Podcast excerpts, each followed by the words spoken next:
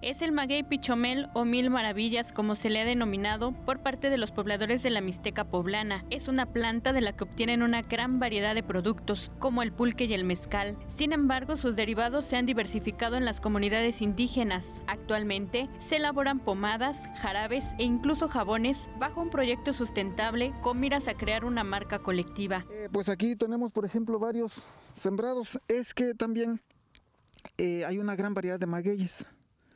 Eh, nos hemos enfocado sí con, con agave marmorata, con el pichomel, pero, pero tenemos el maguey de Istle, eh, eh, tenemos el maguey que nos da la floración, las cacayas, que como sabemos es un platillo típico. El proyecto de maguey pichomel es sustentable y es a través de viveros como el Shushuka, en donde se realiza la plantación del maguey y con ello evitar la deforestación que se ha dado en la zona a raíz del boom por la elaboración del mezcal. La UNAM nos enseñó a a, extraer la semilla de los quiotes.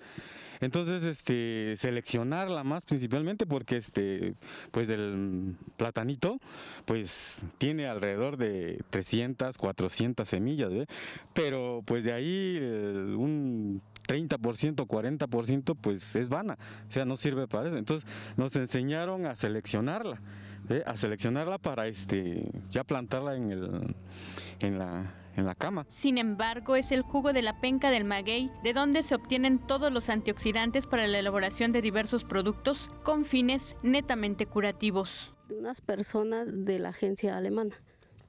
Son los que nos están capacitando y pues queremos mucho más, buscar más, este, más capacitación para que nuestro producto esté bien, bien, estemos bien seguros que tenga todas las marcas, todos los permisos para que podamos llegar a una, este, no nada más aquí, sino, este, qué sé yo, a las farmacias,